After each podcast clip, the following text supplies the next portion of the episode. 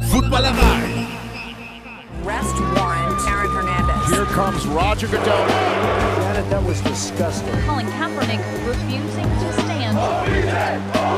Greatest comeback in Super Bowl history. Hallo und herzlich willkommen zu einer neuen Folge des NFL Boulevard im Rahmen des Footballerei Frühstückseis an diesem Donnerstag, den ich auch heute selbstverständlich nicht alleine bestreite, sondern vor allem für dich und mit dir Schuan. Moin Schuan. Moin Kutsche, hoffe dir geht's gut. Mir geht es gut, ich hoffe dir geht's auch ein bisschen besser. Du warst kränkelig. Wie sieht da der aktuelle Krankenstand aus? Ja, immer noch ein bisschen Husten, aber auf jeden Fall sehr viel besser als letzte Woche. Das ist doch gut. Also Mhm. wenn Schuan im Laufe dieses Podcasts ähm, mal hüsteln muss, dann seht es ihm bitte nach. Bitte, ja. Ich habe aber auch um Schuan gekämpft, weil wir haben heute ein Thema, es geht um Head Coaches und da ist Schuan natürlich prädestiniert. Ihr wisst es, er war auch äh, oder ist Head Coach, war lange bei den Berlin Adlern unter Vertrag, war auch in Innsbruck unter Vertrag. Da hast du diverse Pokale abgeräumt. Aktuell bist du Bundestrainer der deutschen Herren Football Nationalmannschaft und ihr habt es dem Titel entnommen. Wir wollen mal für euch äh, die imposantesten Coaching-Trees der NFL beleuchten. Also welche Head Coaches haben in vielen, vielen Jahrzehnten eigentlich dazu beigetragen, dass neue Generationen Head Coaches in der NFL gelandet sind? Welche Head Coaches haben ihre früheren Assistenten so sehr beeinflusst, äh, dass daraus vielleicht auch neue Spielformen entstanden sind. Ich habe aber einleitend noch zwei andere Fragen, Schuan. Ein Head Coach in der NFL, das ist ja nicht nur ein Vollzeitjob, das ist ein voll, voll Vollzeitjob, oder? Also, obwohl die Saison nur von Anfang September bis maximal Mitte Februar läuft, eigentlich ist das ein 365 Tage 24-7-Job in der NFL, oder? Ja, die, die, ähm, die Jungs arbeiten in einem High-Performance-Business und das ist äh, volles Commitment, äh, Familie hinten anstellen, ähm, teilweise im Büro schlafen. Also das ist ein wahnsinniges Commitment, das äh, schreckt auch viele Leute ab. Viele Leute werden krank in dem, in dem Beruf. Viele Leute, viele, äh, die Scheidungsrate ist riesig bei NFL-Coaches. Also es ist, ähm, ja, es ist eigentlich äh, ein, ein Gegner äh, für jede Familie oder jedes traditionelle, ähm, ja, äh, normale Life-Work-Balance oder was man heutzutage sagt, das kannst du vergessen. Du committest dich und bist natürlich ähm, 24 hour- 24/7 available. Du musst ja auch bedenken, die Owner sind 32 der reichsten Männer der Welt, die lassen sich nicht abhalten, dich 4 Uhr morgens anzurufen, 3 Uhr mit 3 Uhr nachts. Ähm, das ist eben einfach, du bist immer greifbar, wirst aber auch fürstlich bezahlt dafür. Was muss denn ein Head Coach im American Football deiner Meinung nach mitbringen? Was sind so die Top 3 Skills? Ja, erstmal, also ich glaube, wenn du richtig gut sein willst, dann musst du das Spiel lieben, weil es einfach dir so viel abverlangt. Und da rede ich nicht nur über die NFL, da rede ich auch äh, äh, Deutschland, Europa. Wenn du da auf hohem Level arbeiten willst, dann ist das ein, ist das ein genauso ein Commitment. Du wirst nur nicht so gut bezahlt, aber teilweise arbeiten die Leute da auch sehr, sehr, sehr hart. Ähm, das sieht man manchmal gar nicht so von außen. Man denkt immer, das an der Seitlinie stehen und die Oakley Sonnenbrille aufhaben ist dann so das Coaching, aber die Leute verstehen nicht, dass man sich stundenlang einschließt. Also du musst ein 100% Commitment haben, du musst das Spiel lieben und ähm, ja, ich glaube, das ist das ist ganz ganz wichtig, dass du das eben das sonst kannst du das gar nicht durchhalten. Ja, dieses dieses dieses Pensum und du musst eben ähm, organisatorisches Geschick haben. Du musst natürlich ähm, Menschenführung ist ganz, ganz wichtig. People Skills, da scheitern viele Leute dran. Gutes Footballwissen, wenig People Skills. Ähm, ja, da, da redet man immer drüber. Das ist ähm, teilweise altersunabhängig. Gibt auch sehr erfolgreiche ältere Trainer, gibt sehr erfolgreiche junge Tra Trainer, wo dann sofort immer gesagt wird, ja, die erreichen die jungen, jungen Leute und dann scheitern aber auch viele junge Trainer weil es eben da doch nicht eine Freundschaft ist, die man da aufbaut erstmal, sondern es ist eben auch noch eine Arbeit in der NFL und ein äh, Arbeitgeber- und Arbeitnehmerverhältnis. Und das äh, ist eben ein ganz schmaler Grad. Viele ähm, Coaches in der NFL, auch Head Coaches, waren früher Spieler. Du ja auch. Wann merkt man, dass man ein Interesse hat, das Wissen, das man als Spieler gesammelt hat, das Wissen, das einem von einem Trainer vermittelt wurde, dann weiterzugeben an spätere Generationen? Wie war das bei dir persönlich? Wann war für dich klar, dass du auch als Trainer arbeiten willst nach deiner aktiven Karriere? Es ist witzig, dass du das fragst, weil das bei mir sehr früh war. Ich hab, äh, da war ich noch aktiver Spieler und bei den Adlern und wir waren sehr, sehr erfolgreich und dann haben wir, habe ich schon 1989 angefangen bei den Spandauer Bulldoggen, bei den Bulldogs aus Spandau sozusagen auszuhelfen als, als Trainer. Habe das, glaube ich, zwei oder drei Jahre sogar durchgezogen und ähm, habe mich in der Zwischenzeit dann aber verletzt im, im, im, in einem Playoff-Spiel und bin dann sozusagen schon mental dabei gewesen und habe mich damit angefreundet, dass das auch richtig Spaß machen kann äh, zu coachen. War, bei mir war es relativ früh. Ähm, andere Leute machen es relativ spät. Die spielen bis weit in die 30 und dann fangen sie an zu coachen. Da gibt's immer verschiedene Wege. Und, und Football-Coach sein ist auch nicht unbedingt eine Notwendigkeit, um, um Football zu coachen. Also es gibt, gab und gibt in der NFL Trainer, die haben nie Football gespielt. Also da, einer, der mir sofort jetzt einfällt, ist uh, Gunther Cunningham. Das war ein super Defensive Coordinator über Jahre mit deutschen Wurzeln. Er hat sogar seinen deutschen Der Pass Gunther. behalten. Genau, der Günther hat seinen Pass auch behalten. Müsst ihr mal, müsst ihr mal googeln. Und der war äh, nie Footballspieler. Der hat nie im College gespielt. Also ist immer alles relativ, ja. Aber grundsätzlich hilft es natürlich, wenn man aktiv auf dem Feld war, weil man dann natürlich auch weiß, was man verlangen kann von den Spielern, weil man es selber gemacht hat. Große Leidenschaft und packende Momente. Genau das wollen wir genießen. Wir feiern Football. Heute ein König. König Pilsener. Wir wollen euch, wie der Titel sagt, ähm, ein bisschen mitnehmen in die Welt äh, der Coaching Trees. Äh, willst du noch einmal erklären, äh, was ein Coaching Tree ist, Schuan?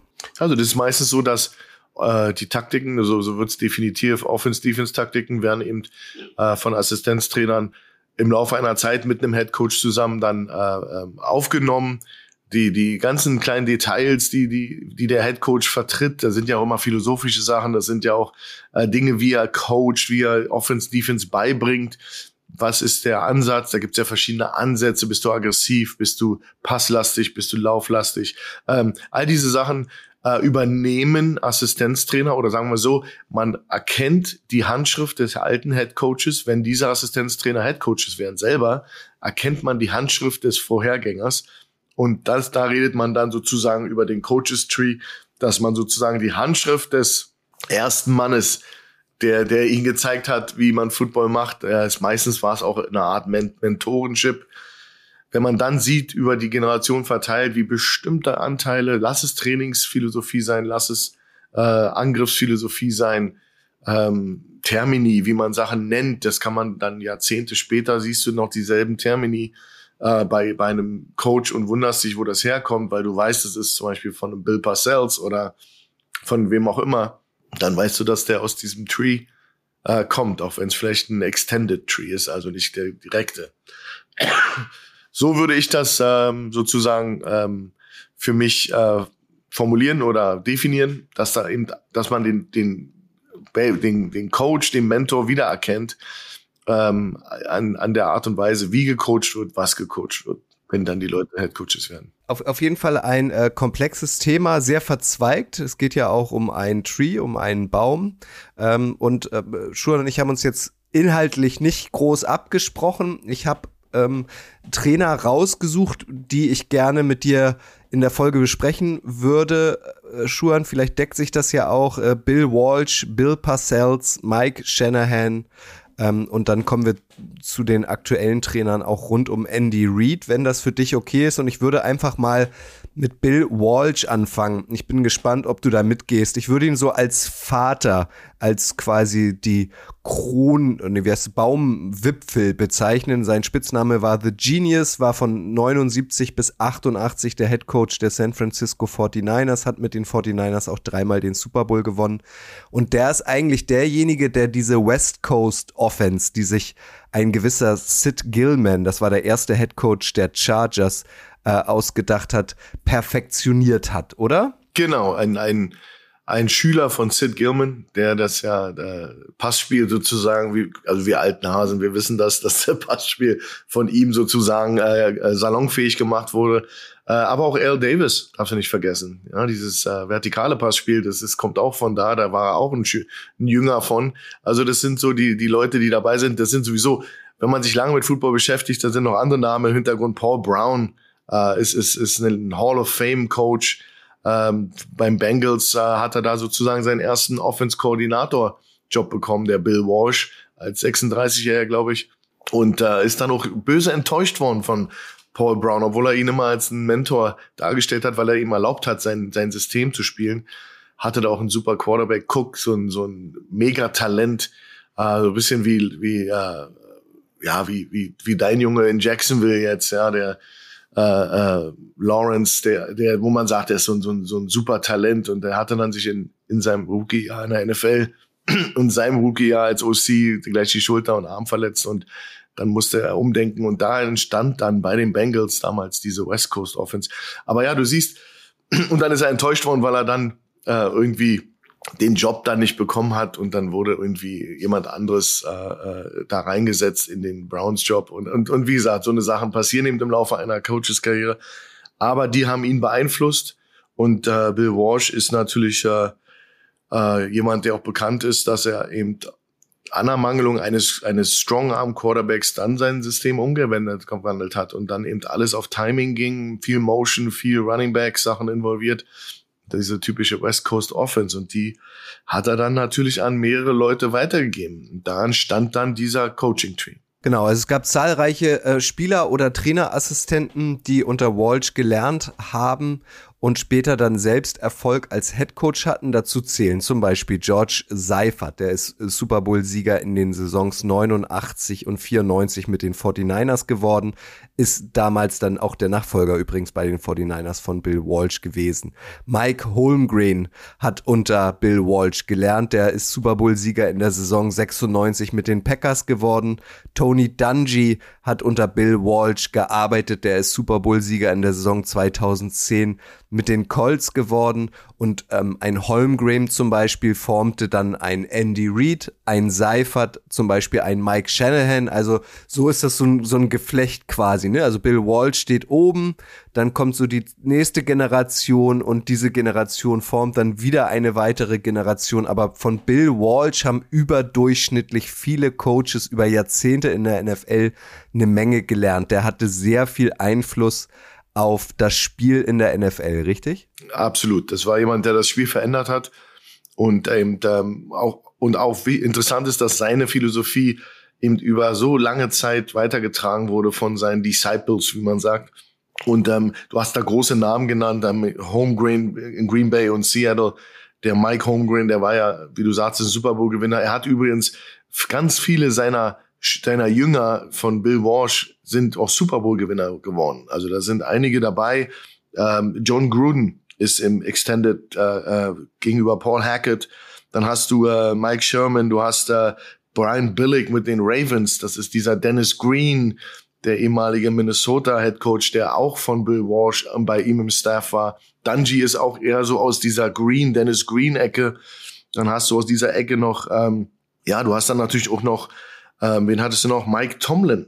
Ja, der kommt aus dieser Dennis Green, äh, ähm, ähm, Tony Dungy äh, Ecke, kommt eben auch ein Mike Tomlin oder Lovey, Lovey Smith. Ja, das sind alles so diese, ist diese Richtung.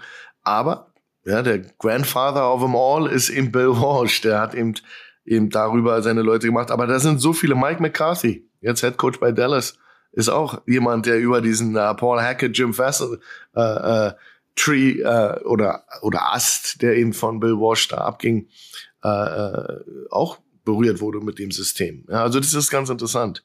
Äh, Steve Mariucci, äh, John Harbour, Head Coach von Baltimore, ist auch jemand aus diesem Tree. Ganz interessant. Genau, also so ein äh, von dir angesprochen Andy Reid zum Beispiel, zu dem kommen wir später noch, äh, genauso zu Mike Shanahan. Ähm, die waren quasi kommen aus dem aus der Schule, sage ich mal, von Bill Walsh, haben aber dann selber ähm, wieder Assistenten irgendwie geformt. Also zum Beispiel, um es einmal kurz vorwegzunehmen, der aktuell größte Coaching-Tree hat tatsächlich bei Andy Reid seinen Ursprung. Also fünf seiner früheren Assistenten sind aktuell Head Coach in der NFL, nämlich John Harbaugh, du hast es angesprochen, bei den Ravens, Sean McDermott bei den Bills, Ron Rivera bei den Commanders, Todd Bowles bei den Buccaneers, Doug Peterson bei den Jaguars. Also Andy Reid hat was aufgesogen ähm, von Mike Holmgren. Mike Holmgren hat von äh, Bill Walsh gelernt und Andy Reid hat das Wissen dann irgendwie auch natürlich irgendwie personalisiert weitergegeben, so dass fünf ehemalige Assistenten von Andy Reid heutzutage auch Headcoach sind. Also das ist so, ja, wie soll man das bezeichnen, Schuhen? Das ist schon so ein ähm, Wissen weitergeben und jeder macht das dann individuell, passt das individuell an, so seine Philosophie, ne? Genau, du, du übernimmst Dinge, das gibt's ja in Ansätzen mittlerweile auch in Deutschland. Du hast ja da Trainer, die ihm Sachen hinterlassen haben, ähm, die jetzt über Generationen jetzt schon mittlerweile weitergeführt wurden. Also ich denke da so an die Großzeiten der, der Düsseldorf Panther vielleicht, ja, mit der, mit, mit den Coaching-Staff unter Manzaridis damals, da waren ja viele Leute, die dann weitergingen und auch Head Coaches wurden und die Termini benutzt haben da gibt's viele Ansätze. Also ich bin auch nach zehn Jahren Österreich zurück nach Berlin gekommen und da waren immer noch Sachen, die ich gemacht habe. Die haben Leute benutzt in, in, in Berlin. Also das ist ganz witzig, ähm, wie, das, äh, wie das geht. Aber Andy Reid, na klar, kann jetzt natürlich, bricht da jetzt von jedem Coach der, der, der Tree ist natürlich unendlich groß. Ich habe jetzt, ich habe bis maximal äh, Andy Reid, John Harbour, Mike Tomlin getrieben jetzt äh, bei dieser Bill Walsh Tree, aber den kannst du natürlich weiterführen, der verästelt sich natürlich unheimlich weit. Und dann musst du irgendwann die Frage stellen, wann beginnt denn der Andy Reid Tree? Weil er hat ja natürlich dem Spiel auch seinen, seinen Stempel aufgedrückt. Und äh, Andy Reid ist natürlich, äh, aber interessant finde ich auch so diese, die Art, Andy Reid, Mike Holmgren, das sind so teilweise Leute, die mich auch sehr an Bill Walsh erinnern, von der Art mhm. her. So ruhig, mhm ähm, man nannte auch bei Will Walsh seine, seine Philosophie war die Singular Authority. Also er war sozusagen jemand, der gesagt hat, der Head Coach ist die einzige Autorität auf dem Feld und der entscheidet alle Dinge, weil am Ende des Tages ist er auch dafür verantwortlich. Das war seine Philosophie. Und ähm, ich habe das Gefühl, dass so Leute wie äh, Holmgren, ähm, auch Andy Reid, im Endeffekt macht man sich ein bisschen lustig über ihn und der Cheeseburger und das und das, aber er ist schon sehr omnipräsent und er ist, er ist schon, man verbindet mit den Chiefs Andy Reid als Coach. Äh, alle Ehre einem Eric Bieniemy und anderen Leuten, aber am Ende des Tages ist es Andy Reid und das äh, empfinde ich so ein bisschen, kommt so rüber bei so ein Bill Walsh Ding, aber auch nicht unangenehm. Das ist eher so dieser, ja, dieser, ja, diese, diese Autorität aussprühen oder ausstrahlen. Das, das kommt von dem Bill Walsh, der nicht als easy galt. Der war ein, der hatte einen sehr trockenen Humor und der war auch nicht, nicht so, so easy zu handeln, wie alle immer dachten. Wenn du Videos siehst von Bill Walsh, denkst du, boah, netter Kerl. War er bestimmt auch, aber natürlich hat er auch Ecken und Kanten und war gerade in Sachen Football fanatisch in, in seinem System. Wen man auch auf jeden Fall nennen muss, ist Bill Parcells. Du hast ihn auch schon genannt. Spitzname The Big Tuner war von 83 bis 90 Head Coach der Giants, also hat eigentlich parallel gewirkt äh, zu Bill Walsh bei den 49ers ähm, und Bill Parcells hat auch zweimal den Super Bowl gewonnen mit den Giants, 86 und 90, war aber auch Head Coach bei den Patriots, Jets äh, und Cowboys, ist der einzige NFL-Coach, der vier verschiedene ähm, äh, NFL-Teams in die Playoffs und in ähm, dreimal in ein Conference Championship Game geführt hat. Und der wiederum, und jetzt kommen wir zu einem Trainer, den ihr alle kennt, der hat dann Einfluss gehabt auf Bill Belichick, unter anderem auch auf Sean Payton, auf Mike Zimmer, der war lange äh, Head Coach bei den Vikings. Also so Bill, witzigerweise zwei Bills, ne? Bill Parcells muss man auch neben Bill Walsh in diesem gesamten Tree-Konstrukt nennen. Absolut, absolut. Also äh, Bill Parcells ist auch legendär. Ähm, du hast vergessen, er war bei den Giants. Das ist ganz wichtig. Das ist auch ja, bei New York Giants. Ja, ich dachte, 83 bis 90. Genau, ganz wichtige Station für ihn und ähm, hat sich dann auch versucht im Management so ein bisschen, aber er war, war bei den Jets, New England und Dallas äh, sehr erfolgreich, hat da Programme, die struggleten auch, auch sozusagen wieder ein bisschen respektabel gemacht. Und einer seiner langjährigen Defense Coordinator oder Special Teams manchmal auch, war Bill Belichick. Und da wissen wir alle, wo, wo diese Reise hinging. Und äh, aber man, wenn man über Bill Belichick redet, dann sieht man und dann redet man auch immer über die Handschrift eines Bill Parcells, die man in allen Dingen, die er macht, eben auch sieht. Also man sieht bei Belichicks Arbeit, äh, dass Parcells äh, Philosophie, dahinter ist. Also ging's geht fangen wir an mit Spielerauswahl, mit, mit Attributen von Spielern, die, die gedraftet werden. Also Voraussetzung eines, eines Draft, draftable Players, Bill Parcells. Ähm, die Defense, wie die gelaufen wird, die Trainingseinheiten, viele Dinge, die Art, wie er mit, der, der mit den Medien umgeht. Da Bill Parcells ist nicht bekannt dafür, dass er ein besonders netter äh, Medienkumpan war, der in der Pressekonferenz äh, äh, ganz politisch korrekt war. Also Bill Parcells galt als ein wahnsinnig schwieriger äh, Kerl, der eben auch manchmal sehr arrogant wirkte. Und als jemand, der, ich, als so ein Ich weiß alles besser Typ, aber am Ende des Tages wusste er dann auch alles sehr viel besser als die anderen Leute um ihn herum.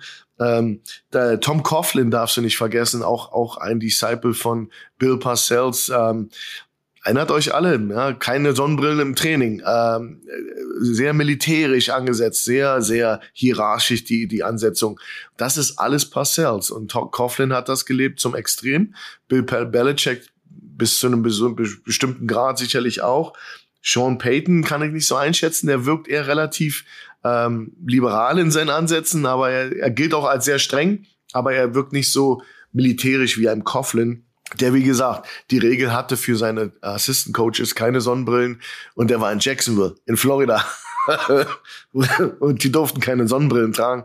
Ähm, oder, oder andere Sachen und ähm, legendär, legendär äh, Meeting um fünf und um 16.50 Uhr ist er dann schon da und steht vorne und macht die Tür zu. Ja, und aber die Leute sind, es ist noch zehn Minuten Zeit. Also das sind so Dinge, die äh, Coughlin, wofür der bekannt ist. Äh, Tony Sperano, ehemaliger Head Coach der Miami Dolphins, auch einer aus diesem Tree. Ja, also äh, Bill Parcells, wie du, gebe ich dir absolut recht, muss man, muss man in einem Atemzug nennen mit Bill Walsh. Was so ein bisschen auffällt, um nochmal bei Bill Belichick zu bleiben, ähm, ja, wenn, also mindestens, sage ich mal, ein Top 3 Head Coach in der gesamten NFL-Historie, aber Head Coaches, die seinem Stamm entstammen, haben außerhalb der Patriots eigentlich nahezu keinen großen Erfolg. Matt Patricia gescheitert bei den Lions, mittlerweile wieder zurück. Josh McDaniels gescheitert bei den Raiders, mittlerweile ähm, arbeitslos. Joe Judge war Head Coach der Giants äh, in den Jahren 2020 und 2021 dort gescheitert, wieder zurück bei den Patriots. Also aktuell kann man noch nennen, der zumindest in der letzten Saison für Aufsehen gesorgt hat, Brian Dable, der Head Coach der Giants, der hat ja letztes Jahr entzückt. Im Moment läuft's mit Tommy DeVito wieder ganz gut, aber die werden höchstwahrscheinlich die Playoffs ja verpassen. Also warum, was ist so deine Vermutung aus der Entfernung? Warum ähm, können sich sehr erfolgreiche Koordinatoren unter Bill Belichick, um nochmal Josh McDaniels und Matt Patricia zu nennen, dann außerhalb New Englands nicht ähm, erfolgreich entfalten? Vielleicht, vielleicht hat das auch damit zu tun, dass du, dass du diesen Patriot Way oder indirekt Belichick, äh, äh, Parcells Way, dass du da, dass du da vielleicht auch die Person für sein musst. Also ein Josh McDaniel ist ein ganz anderer Typ als ein Belichick. Auch schon als Belichick als Coach war er zehn Jahre mit mit äh, Parcells verbunden. Äh, bei den Giants und und bei den Jets waren die zusammen und da, da, das färbt ab. Und ein Josh McDaniel ist ein anderer Typ. Das ist ein sehr, ist ein sehr, sehr viel jüngerer Kerl im Vergleich zu äh, Parcells und Belichick. Und ich glaube, das hängt an der Person. Also auch ein Matt Patricia. Patricia ist ja sehr, sehr viel jünger. Und ich glaube, nur dabei sein heißt ja nicht, dass du das auch wirklich, wirklich lebst. Und das ist dann wieder eine andere Generation Coach. Ich kann es mir nur so erklären, dass eben ein Belichick absolut ähm, ein absoluter Soldat war für Parcells, hat die Dinge umgesetzt, hat sich währenddessen Gedanken gemacht, was für ihn funktionieren könnte, wenn er mal der Big Honcho wird. Und hat dann eben aber wirklich zehn Jahre seiner Karriere total in den Dienst und das hat er von einem Bill Parcells gelegt mit allem mit mit keinem Nein oder Aber, sondern er hat's gemacht. Die neue Generation, ich glaube, die ist da anders. Und die sind sehr bedacht auf ihr eigens eigenes. Die sind eben da sehr, sehr gut in den X und O's und den Schematics, aber in der Menschenführung und den anderen Dingen und die, philosophische Umsetzung von Dingen, klar glaube ich, sind sie nicht so gut. Und das mhm. äh, kann man dann, dann doch nicht eins zu eins umsetzen einfach. Nick Saban, einer der ja wahrscheinlich erfolgreichsten College-Trainer aller Zeiten, auch ein ein Lehrling von, von Bill Belichick. Für den hat es in der NFL aber auch nicht ähm, nachhaltig geklappt. Ne? Der war Head Coach der Dolphins 2-5, 2-6, ist aber eigentlich gescheitert auch. Ne? Ja, ist im, ist im, lag aber sehr an der Quarterback-Position. Da gab es ja bei Miami Riesenprobleme. Ich glaube, Drew Brees oder irgendjemand war da im Gespräch und dann haben sie den doch nicht genommen und einen anderen. Das sagt Nick Saban. Daran ist es gescheitert. Ähm, mhm. Aber am Ende des Tages muss man ehrlicherweise sagen, ist er ein College-Coach, kann mit College-Kindern äh, Kids besser arbeiten, die ja mit 17, 18, 19 sehr viel besser formbar sind als äh, gestandene Profis.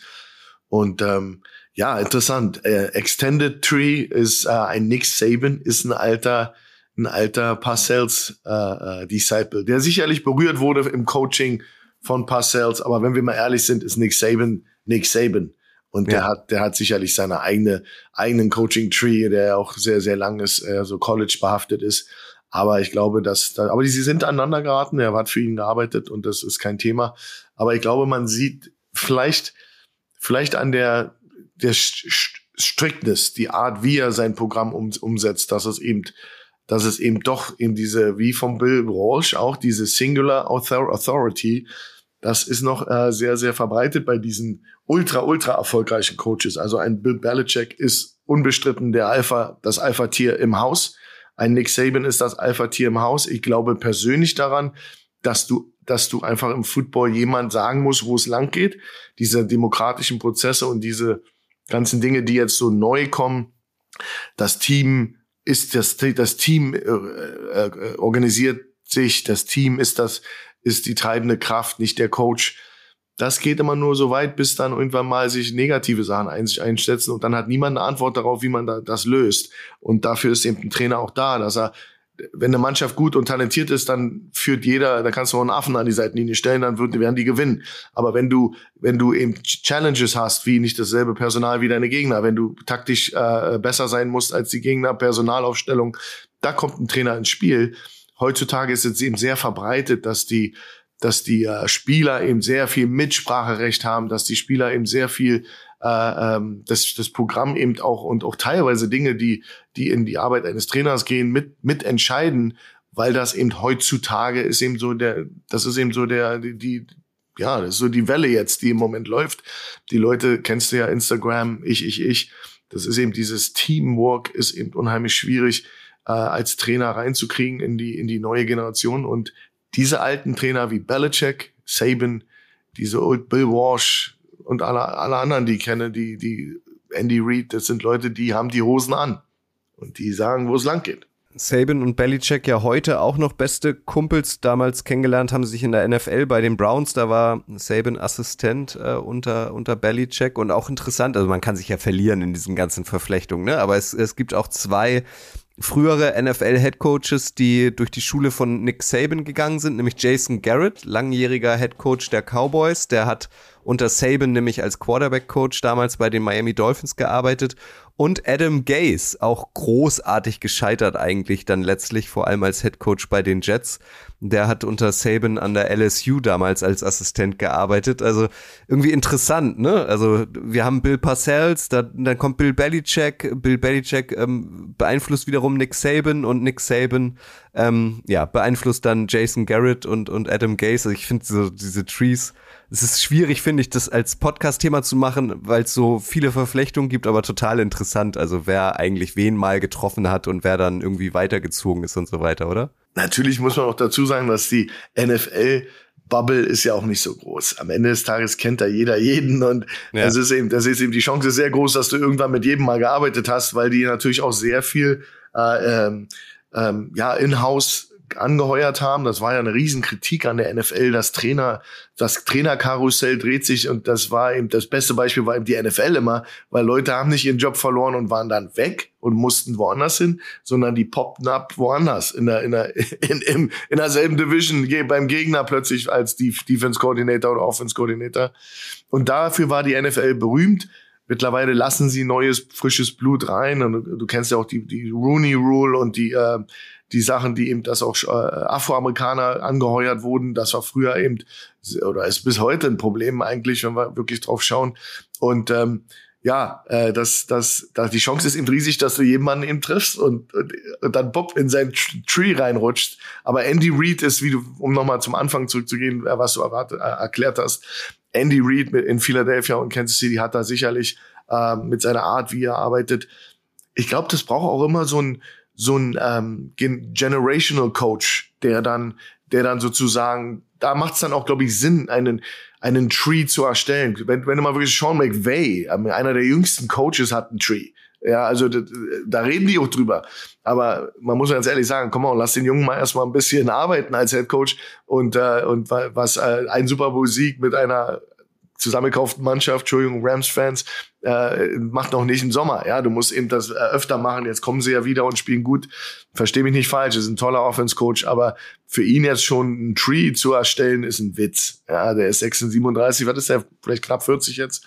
Ja, ja, ähm, nicht mal, glaube ich, ja. Ja, und Andy Reid ist eben jemand, der hat seine Sporen verdient, der hat lange, lange gearbeitet für seine Sachen und da fallen mir noch so ein paar andere ein, ähm, ähm, die, die da reinhaut. Mittlerweile auch ein John Harbour, der ja seit langer Zeit da in, in, äh, in Baltimore, äh, Tomlin bei den Steelers. Was das würde sich lohnen, da mal zu schauen, wo die, wo die Verästelungen hingehen. Habe ich äh, geguckt, Juan. Also bei Mike Tomlin ist es tatsächlich in, ähm, so, dass es jetzt nicht viele äh, frühere Assistenten, sei es OCs oder DCs oder Offensive äh, Quality Control Menschen äh, gibt, ähm, die dann nachhaltig äh, jetzt schon ähm, ihre Fußstapfen in der NFL haben. Also das habe ich auch ein paar Mal gelesen. Bei Mike Tomlin ist das sehr dünn. Interessant, interessant. Ja. Aber vielleicht, weil er auch Leute lange hält oder in seinem, er selber ja auch schon ewig bei Pittsburgh ist, ähm, vielleicht ist die Fluktuation geringer bei ihm. Ja, oder so. Ich meine, das beste Beispiel ist ja gerade aktuell Matt Canada, der, der Offensive Coordinator, der jetzt im Laufe der, der aktuellen Saison ja auch geflogen ist. Der wird ja mhm. höchstwahrscheinlich nicht nochmal irgendwo Head Coach. Der scheint ja jetzt erstmal verbrannt zu sein für die nächsten ein, zwei Jahre. Ja, das sind wenn du einmal in diese, in diese, unter die Lawine gerätst der Medien und der Presse und der Fans, dann ja. wird's ganz, ganz schwer.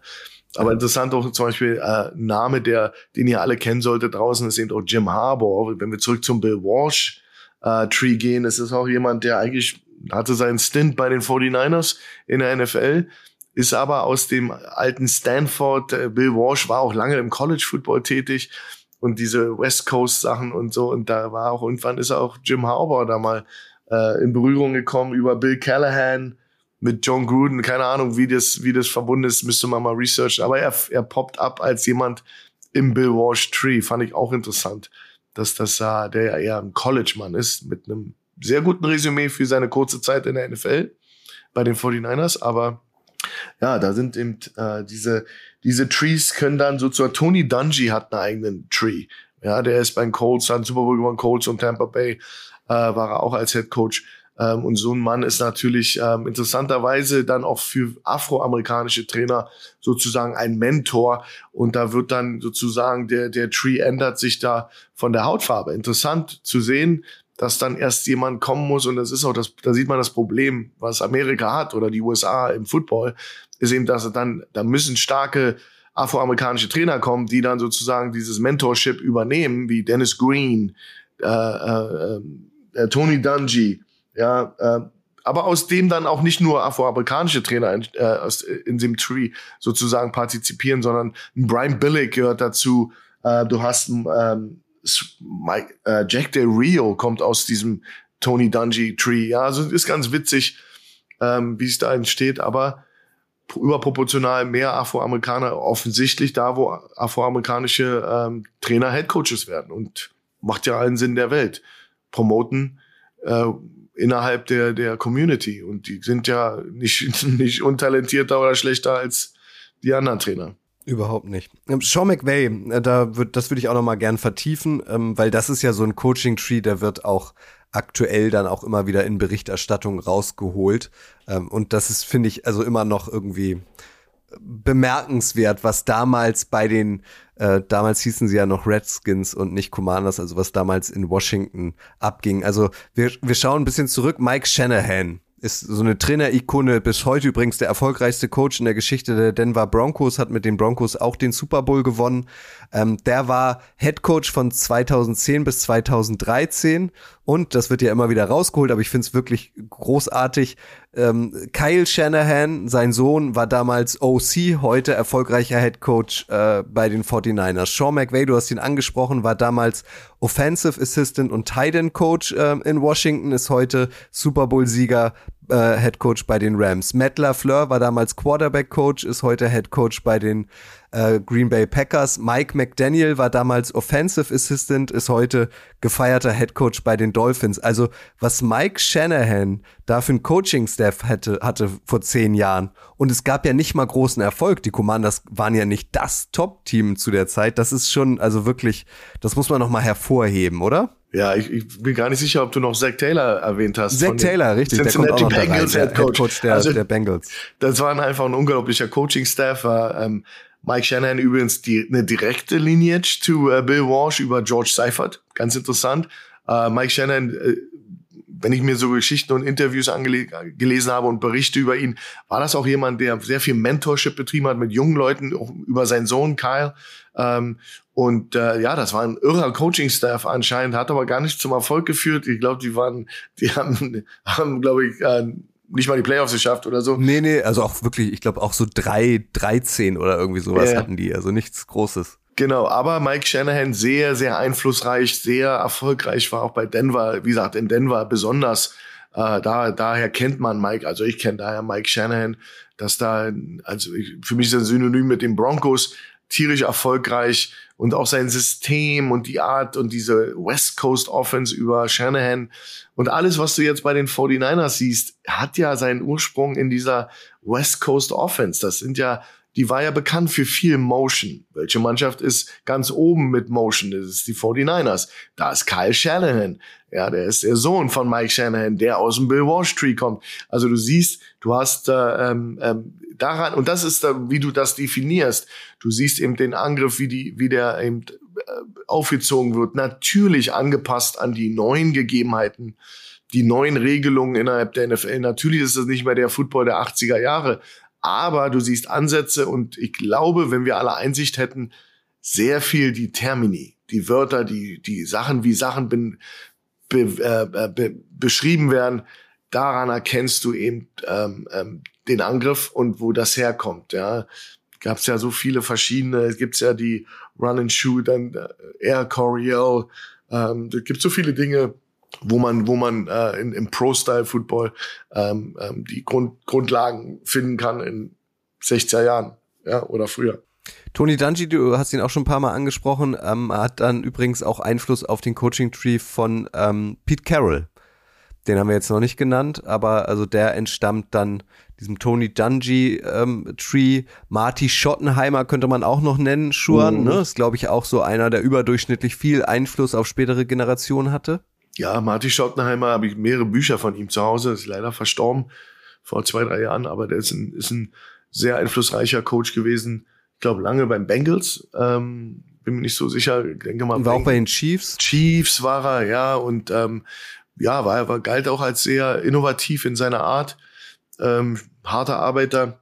Ähm, ja, das sind Pete Carroll, das sind alles, ich sage ja, das sind alles Leute, wo man sozusagen ein, ein Tree ansetzen kann als Wurzel, sehe ich immer eben so Leute, die eben auch ja, die special waren innerhalb der Coaching Fraternity.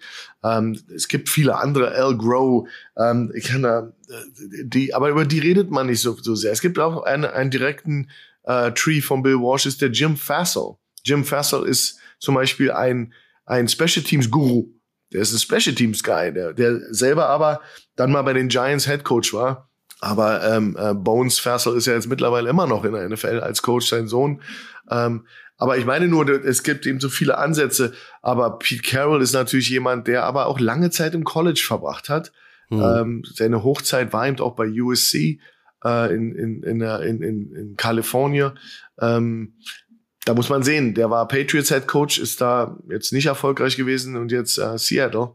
Ähm, mittlerweile über 70, aber der hat natürlich alle Grundlagen, um da, ja, da sind auch gute Leute rausgekommen. Wer ist so derjenige, der auf dich am meisten Einfluss hatte? Also hattest du so ein Trainervorbild in Anführungszeichen? War es ein früherer Headcoach von dir? Ja, sicherlich ähm, gab es jemanden, der äh, Robert Bob Griffin ist jemand, der, der bei uns in Berlin war. Der ist jemand, der von seiner Art, der, der galt so als Gentleman. Der war also ein sehr ruhiger Kerl, ähm, sehr bedacht, jemand, der ganz anders war als ich in jungen Jahren.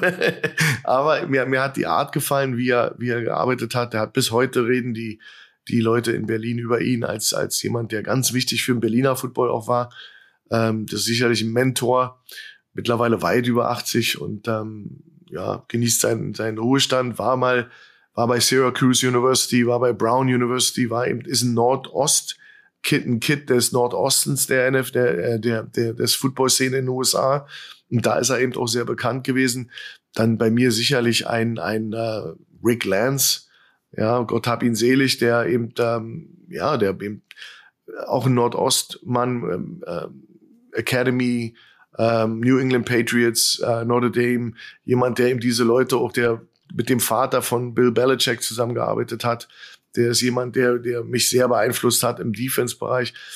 Jeder hat so sein, seine Leute. Und in der NFL ist, ist Pete Carroll jemand, den ich sehr, sehr mag. Der ist jemand, der von seiner Art her ähm, mit dem Spaß immer noch am Spiel, weit über 70, der scheint nie müde zu sein. Der, der Typ ist echt wie so ein ähm, Duracell-Hase.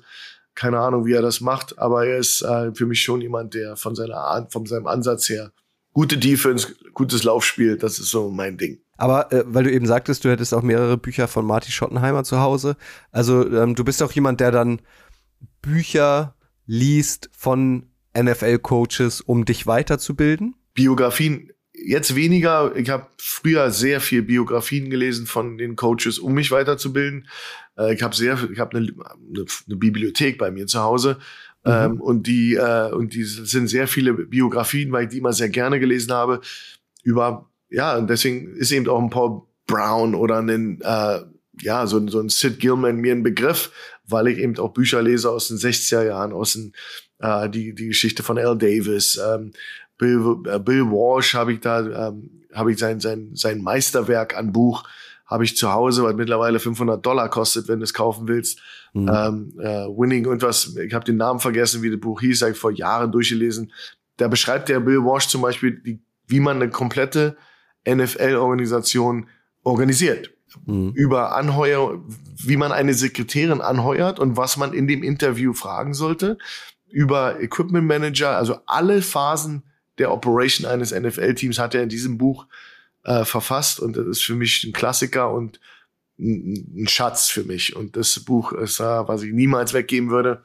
Mhm. Jetzt besonders auch, weil es so teuer ist. Aber ich habe es damals geschenkt bekommen und ähm, von, von meinem College Coach für, für meine Arbeit. Und später war es dann äh, sehr viel wert und ich wusste von Anfang an, dass es ein besonderes Buch ist. Aber ja, du, du, du musst lesen, du musst dich einarbeiten als Trainer, du musst als junger Mann lernen, lernen, lernen. Aber ich glaube, es ist auch wichtig, dass man die Geschichte des Sports festhält, dass man weiß, über wen man da redet, dass man nicht nur X und O's macht, weil unsere Gesellschaft ist so schnell geworden mittlerweile auf Instagram oder wo immer ich mich, in welchen Gruppen ich mich doch in, in, in Zeit investiere. Da geht es eigentlich immer nur über X und O's, kaum über Fundamentals und Technik. Äh, ein bisschen, aber die Leute sind eben am Konsumieren der, der Offense Air Raid und welche Mash und Smash und äh, Divide und diese ganzen Kram, den sie da lernen, aber die lernen nicht wirklich das Spiel. Die lernen mhm. nicht wirklich, wie man das teacht. Das ist eben ganz, ganz wichtig, dass man eben auch weiß, wie man eine Passroute rennt, dass man weiß, wie man einen Block abwehrt. Und das war sehr viel mehr omnipräsent in den Büchern von früher.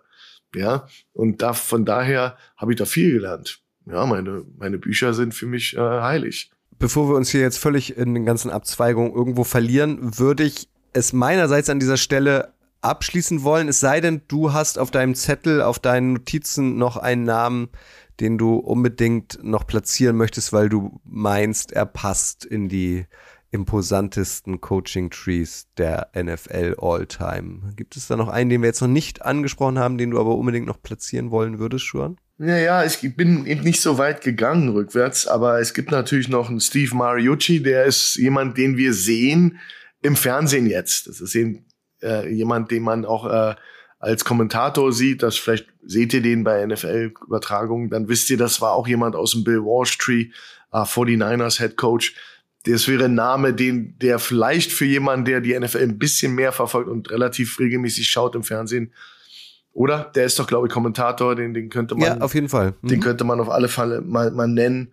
Und ansonsten, Mike McCarthy habe ich erwähnt, John Gruden habe ich erwähnt. Ähm, da haben wir eigentlich so die, die größten, größten ab, abge, abgearbeitet. Also da ist, solange ihr euch merkt, dass eben ein Sid Gilman, der Grandfather des Passing Games, Bill Walsh's Mentor war, der dadurch dann natürlich diese, diese West Coast entwickelt hat, eine der einflussreichsten Offenses in der NFL bis heute. Und dann sozusagen die Leute und die klingenden Namen, die wir alle genannt haben über Bill Walsh Tree. Erhard Perkins könntet ihr auch noch mal googeln, auch noch mal so ein, so ein Spielsystem, ne, was irgendwie zur Evolution des Spiels beigetragen hat. Ja, das, das weiß ich jetzt ja nicht, aber es, äh, es hast mich auf den falschen Fuß erwischt. Aber was hat der denn gemacht? Erhard Perkins, kannst du ja auch mal googeln. Okay, Das ist ich vielleicht mal. auch noch mal eine eigene, ähm, eine eigene Folge im Boulevard. Ja, ja. Aber auch sehr spezifisch. Interessant ist, ähm, ich, ich, und vielleicht hast du da andere Informationen, ein Paul Hackett, sehr bekannt, wenn man sich mit, mit Football beschäftigt, als Coach, gleich direkter Tree von Bill Walsh. Ich habe gar keine Head Coach Position von dem. Das der wirkt, für mich ist, das, ist der eine, ist einer der, ist der einzige in seinem Tree, der keine NFL Head Coach Job hatte. Paul Mhm. Hackett. Vielleicht doch. Und ich habe es nicht, nicht gefunden oder habe es übersehen, weil der wirkt, der Name ist eben sehr bekannt und Ja. äh, der ist eben auch jemand, den man kennt als Coach.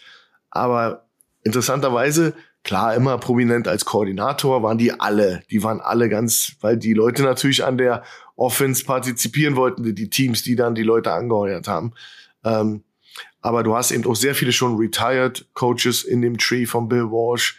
Und deswegen kommen so die neuen Trees wie Andy Reid äh, jetzt ins, ins, ins Licht, weil irgendwann retiren die Leute oder sterben weg. Ist eben, da sind Ja. nicht mehr da. Ja, da- dann ist der Tree abgestorben. Na, das fällt schon auf, finde ich. Also wenn man sich auch so langjährige, erfolgreiche Headcoaches oder auch Koordinatoren anguckt, das ist jetzt kein Job, äh, äh, Schuhan, wo man im normalen Renteneintrittsalter sich dann in den Ruhestand verabschiedet mit 67 oder so, sondern viele also sind dann auch noch über 70 dabei oder fangen dann plötzlich auch mit 80 nochmal wieder an, irgendwo zu coachen. Also es ist dann schon auch irgendwie eine Sucht, ne? Ist eine Sucht und ähm, ähm, ich sag mal, ein Coach wird immer, ist wie ein Wein, wie ein guter Wein, der wird immer besser, je älter er ist.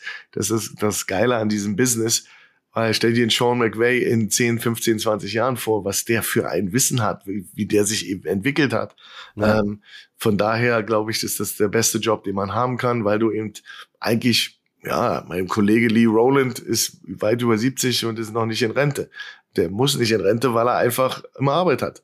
Ja, und Ja. der, dem, dem geht's gut und der wird ihm immer besser, je älter er ist. Und ich hoffe, dass äh, das bei mir genauso ist.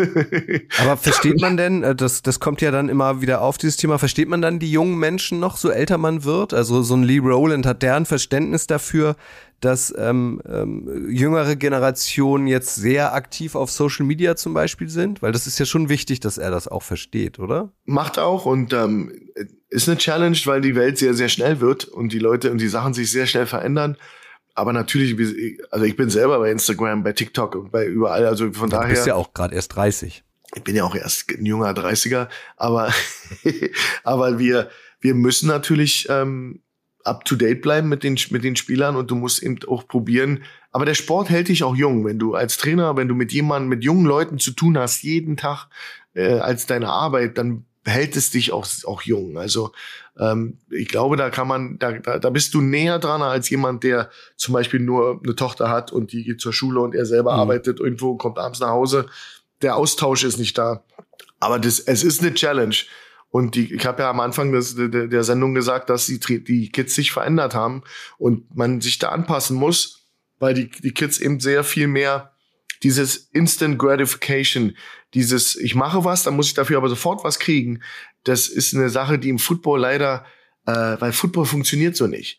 Ja, der Mhm. Footballsport ist eben Sport, der sehr, du musst dich, du, deswegen gibt's Freshmen, Sophomore, Juniors und Seniors im, im, im, im äh, College Football, weil du, du beginnst als Freshman. Die werden sogar, also Frischlinge, die werden sogar so genannt. Wenn jetzt aber ein Freshman sagt, ich will aber sofort Starting Quarterback werden oder ich gehe wieder, dann ist das konträr zu, zu dem kompletten Entwicklungsprozess, den ein Spieler ja durchgehen muss. Mhm. damit strugglen wir, weil die Kids heutzutage anders klicken. Ähm, kann man, kann man schaffen, aber ich bin zum Beispiel jemand, der nicht, nicht gewillt ist, die Prinzipien des Spiels zu, auf, auf, aufs Spiel zu setzen und die Grundlagen dieses Spiels, der, das, was ein militärisches Spiel ist, was mit, äh, wenn du über Head Coach und Offense-Defense-Koordinator redest, dann ist wie der General und seine Adjutanten. Ja, das ist eben militärisch aufgebaut. Alles, was wir machen, die Warm-ups, äh, das ganze Spiel ist militärisch, auch Raumgewinn. Ja, und ich bin einfach nicht willig, dieses Spiel, diese Prinzipien des Spiels, sich etwas verdienen zu müssen, ähm, ja, im, dich in den Dienst des Teams zu stellen. All diese Dinge, die ja positiv sind. Wenn du das lernst, dann bist du in deinem Leben natürlich teamfähig. Das hilft dir in deinem Beruf. Das sind alles so Dinge, die die äh, jetzt challenging sind, weil, weil die Leute sind, die Kids sind heutzutage sind weniger teamfähig. Die mhm. sind eben sehr, sehr auf, auf sich selbst bezogen. Und ähm, ja, das funktioniert vielleicht im Boxen, das funktioniert in diesen Einzelsportarten, aber in einem, in einem puren Team, an dem ultimativen Teamsport wie Football, musst du dich auch in den Dienst der anderen stellen, äh, um Erfolg zu haben. Ja. Sehr schöne Schlussworte. Ich würde sagen, wir äh, beschließen an dieser Stelle diesen, diese Folge des NFL Boulevards, die beeindruckendsten, die imposantesten, wie auch immer ihr wollt, äh, Coaching Trees der NFL. Nicht ganz einfaches Thema, aber ich fand es total spannend und ähm, diesen Vorschlag habe ich auch in den letzten Wochen und Monaten immer mal wieder von euch bekommen, wenn ich Themenvorschläge eingesammelt habe. Jetzt haben wir es einfach gemacht, Schuan. Ich schau mal, was, was ich für ein Pflänzchen an Tree habe. Einen kleinen müsste ich ja auch schon entwickelt haben, vielleicht. Bestimmt. Mal schauen. Bestimmt. Ja, irgendwann in der nächsten Folge des Coaching Trees wirst du dann genannt. Aber jetzt weiß jeder auf jeden Fall, was ein Coaching Tree ist und äh, ja. was damit gemeint ist. Und damit haben wir schon wieder der Community geholfen. Finde ich auch, finde ich auch. Deiner Stimme nicht unbedingt, aber jetzt darfst du äh, sie schon und du hast ja auch wacker durchgehalten, Schuhan. Vielen Dank nochmal. Sehr gerne. Tschüss. Tschüss.